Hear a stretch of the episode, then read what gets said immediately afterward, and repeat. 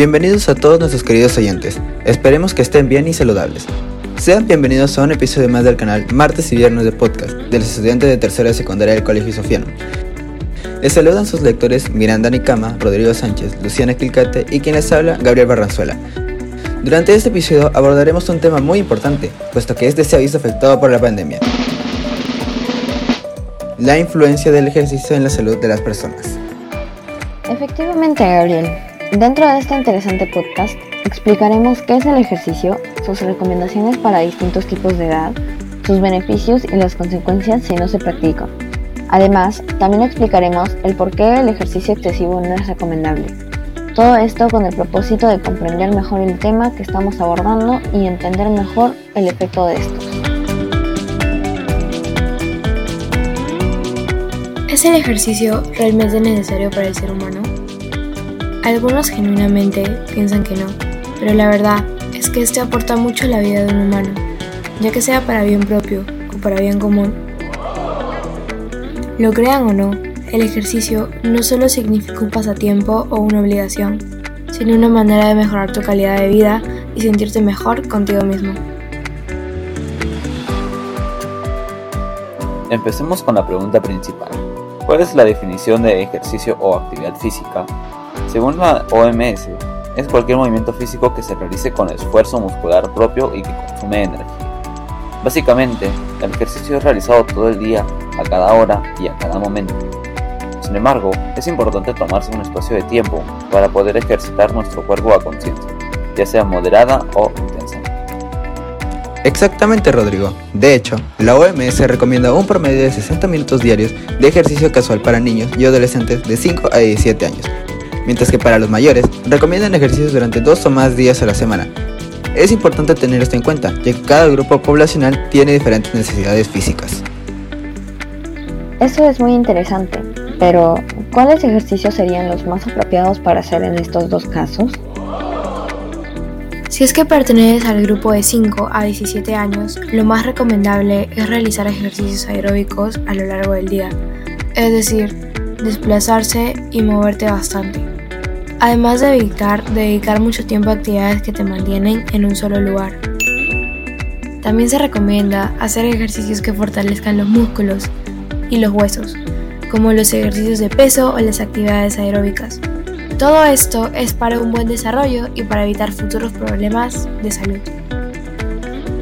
Y con lo que respecta a los mayores de 18, las actividades aeróbicas y las de fortalecimiento muscular son muy necesarias. Ya no bastaría con ejercicio de baja intensidad, sino con intensidad moderada e intensa. ¿Y eso por qué? Pues es para mantener la musculatura que se posee.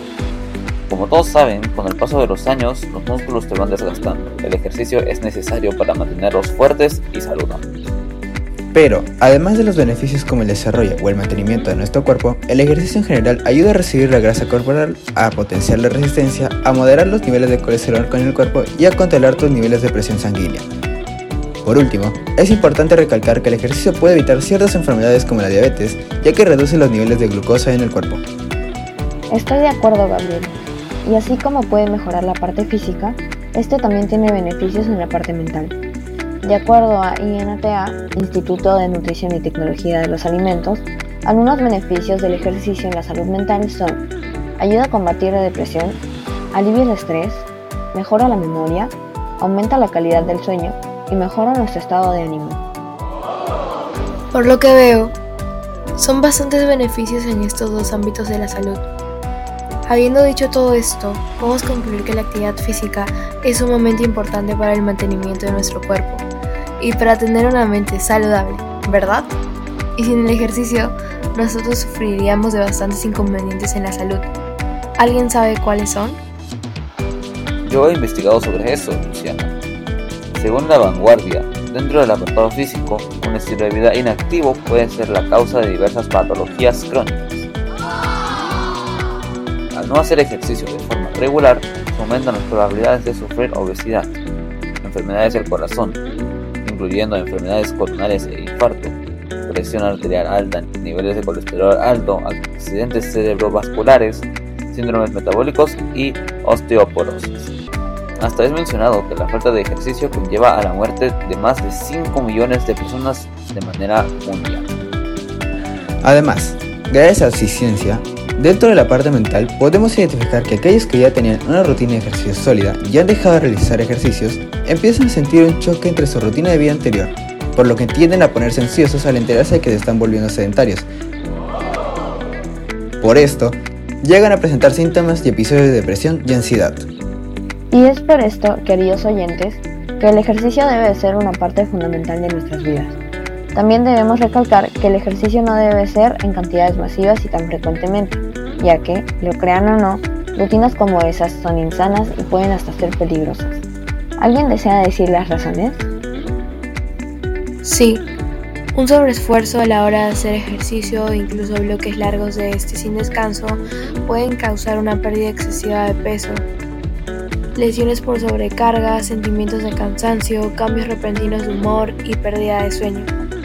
De igual manera, al hacer ejercicio de mala manera o al realizar alguna maniobra, al momento de hacer deporte puede provocar lesiones como fracturas de hueso, estiramiento de tendones o desgarro de algún músculo, por lo que se tiene que tener cuidado al realizarlos.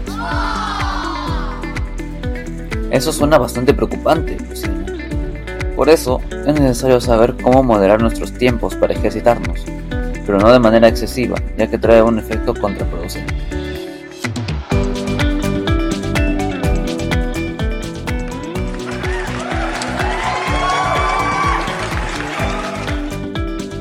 Hace todo lo mencionado anteriormente, llegamos a la conclusión de que el ejercicio es muy beneficioso para la salud, mientras no se abuse de este. Proporciona bienestar mental, físico, brindando diversos beneficios y ventajas para el ser humano.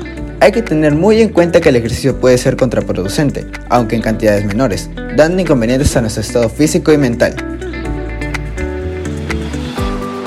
Por todo esto, los invitamos a poder ser más conscientes sobre la importancia del ejercicio y los beneficios que puede aportar a sus vidas. De esta manera seremos una sociedad mucho más sana y más activa que antes.